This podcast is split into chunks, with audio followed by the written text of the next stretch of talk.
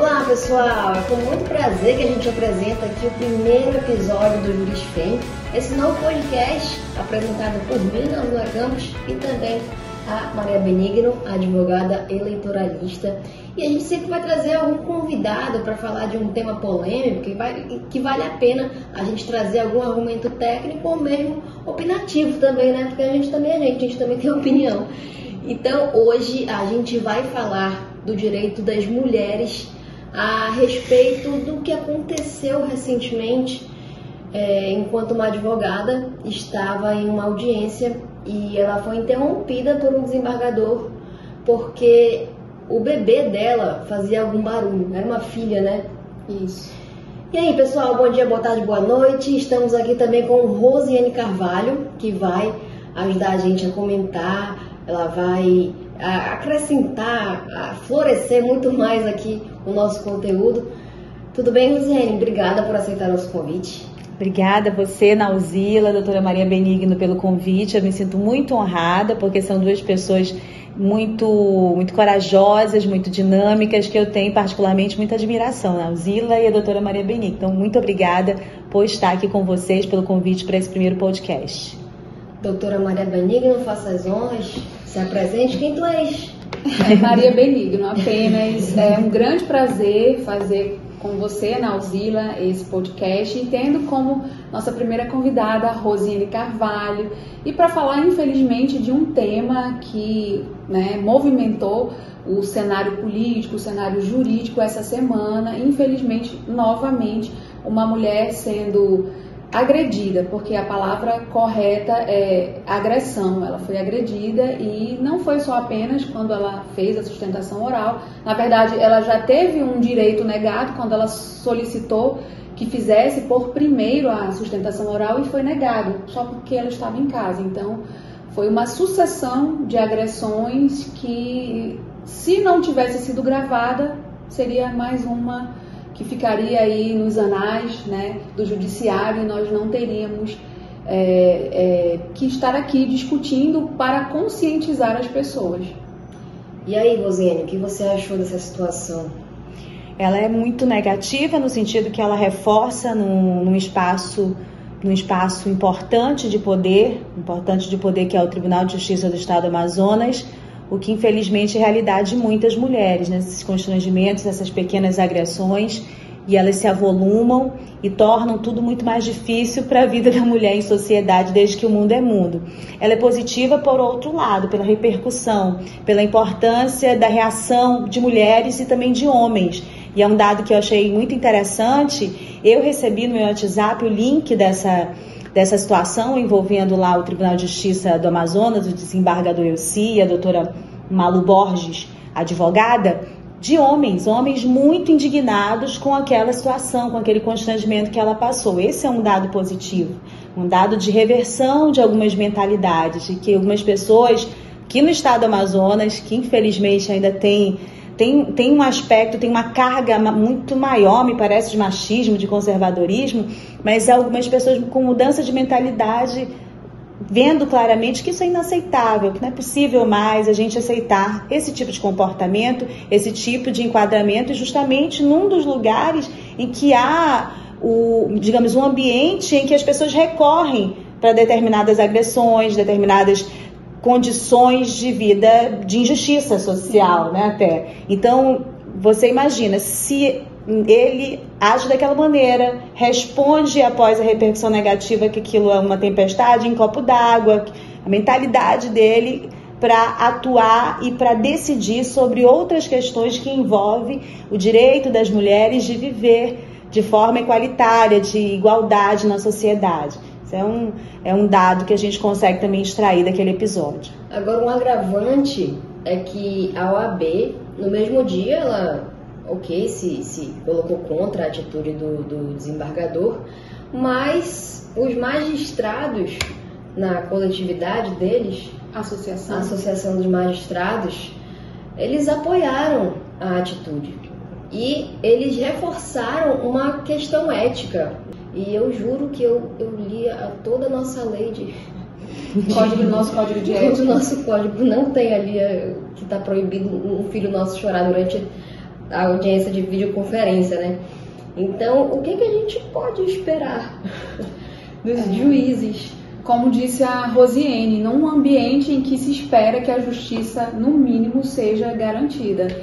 E a, essa associação reforçar esse comportamento, né, de que, na verdade, ela deveria ter se organizado, ter colocado a criança em um ambiente e que, e não tendo feito, seria uma infração ética. Na verdade, na verdade, quem cometeu infração foram os desembargadores. E aí a gente tem que nomear o presidente da Câmara, que era o desembargador Elci, que é, não podemos falar de outras situações, estamos aqui analisando esse fato específico, mas ao ter negado a advogado o direito de fazer a sua sustentação oral por primeiro, ele já violou uma lei. Essa, essa garantia está prevista na lei, no Código de Processo Civil e também no nosso é, Código de Ética. Na verdade, na lei, no Estatuto da Advocacia, que também é, inclui o Código de Ética. E, infelizmente, essa, essa garantia que é dada às mulheres, às lactantes, ela nem é conhecida, nem é conhecida. Então,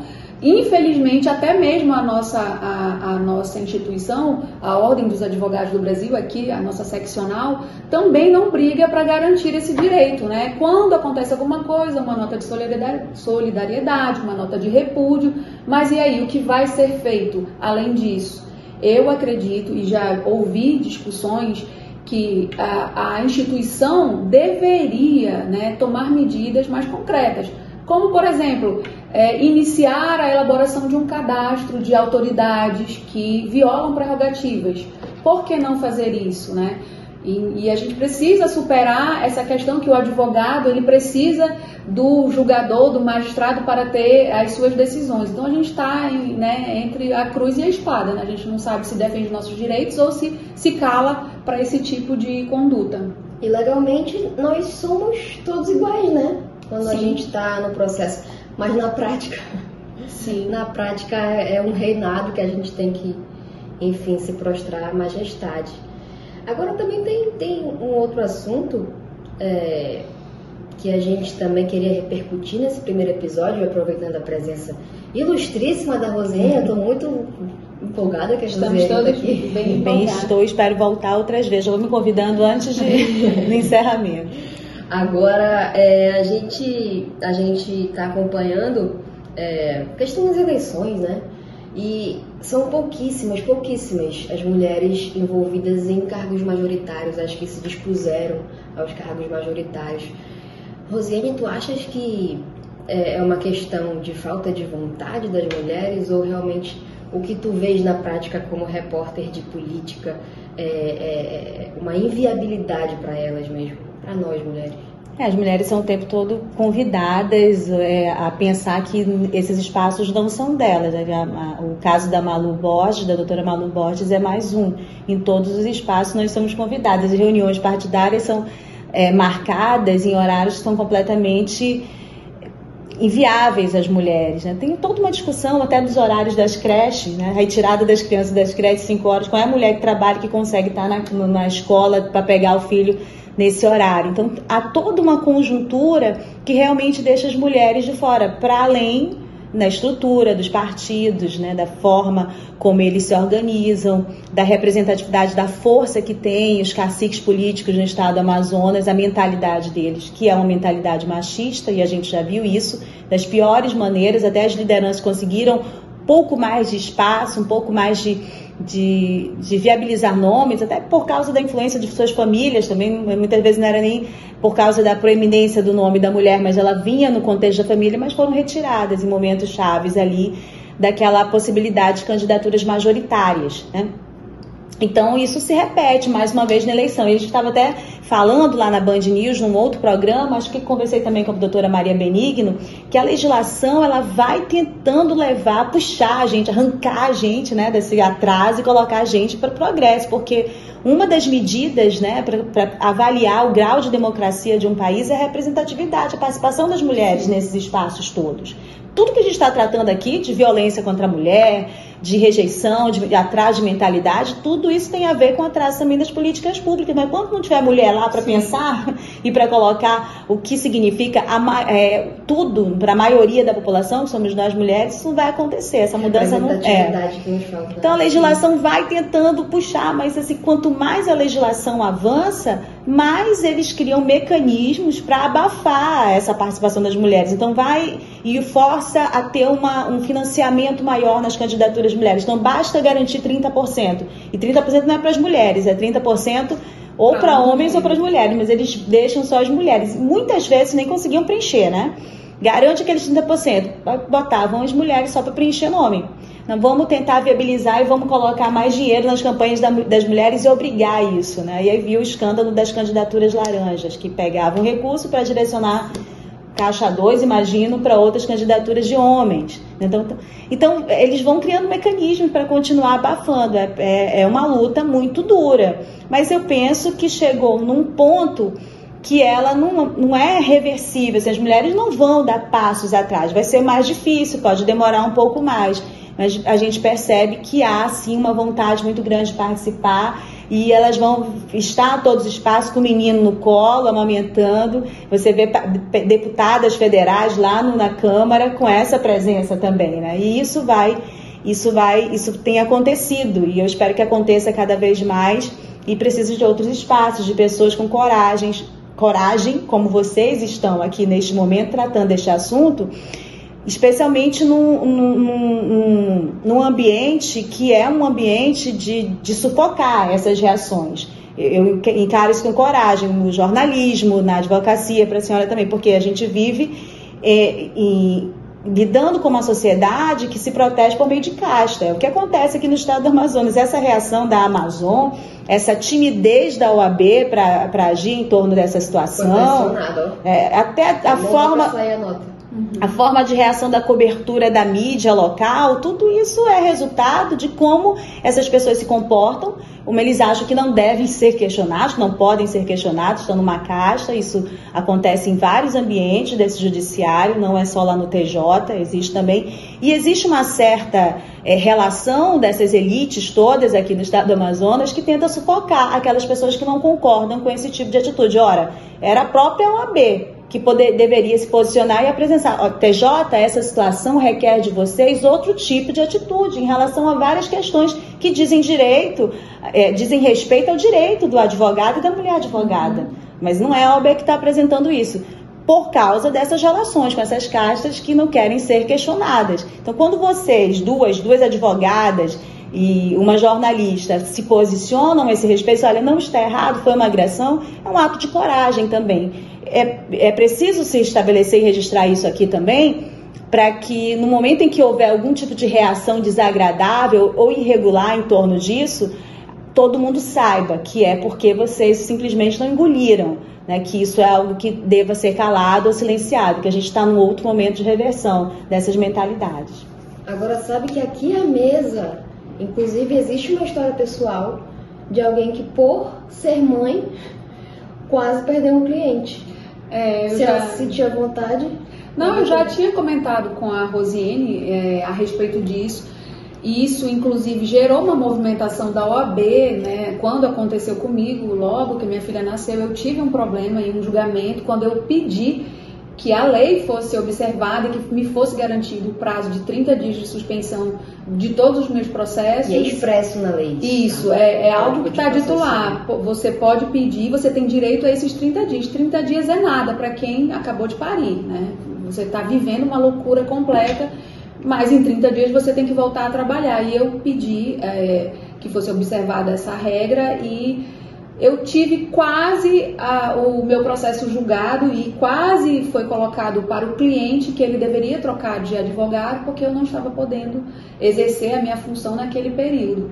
E, e, aí eu tenho que fazer justiça, né? Foi o advogado da parte contrária, o doutor Daniel Nogueira, que foi lá, levantou e disse que a lei tinha sido criada exatamente para garantir que eu não perdesse o meu trabalho, que eu, que todas as advogadas que é, estivessem na mesma condição, que não fôssemos afastadas pelo simples fato de ter tido um filho, de ter, tido, de ter que se afastar por um período, né? Então, eu repito, a gente, a gente mesmo não conhece os nossos direitos, a OAB não conhece e muito menos os juízes, né, os magistrados que vez ou outra se deparam com esse tipo de situação. E a gente nem sequer abordou a diferença de tratamento em relação ao que aconteceu com a doutora Malu Borges do que aconteceu com aquele advogado e o seu filho fofinho lá no STJ. Sim, o Mas isso é apareceu é... com um bebezinho lá e ele foi prioridade. Isso tá? é assunto para né, um outro. Muitos, muitos podcasts, essa diferença de tratamento, né? Essa coisa. É, é impressionante. O super pai e a mãe desorganizada. É, desorientada. faz o mínimo e é, meu Deus. Antiética, né? Até.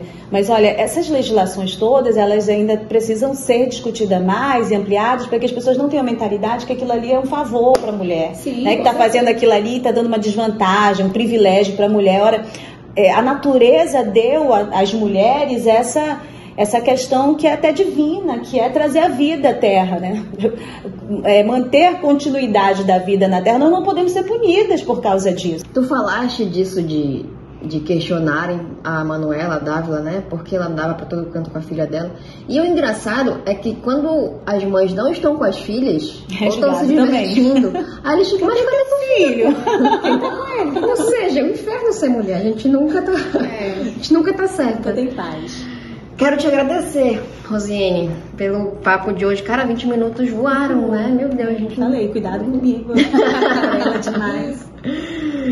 Doutora, foi bacana esse primeiro, foi, né? Foi realmente muito, muito bacana. Será que fluiu.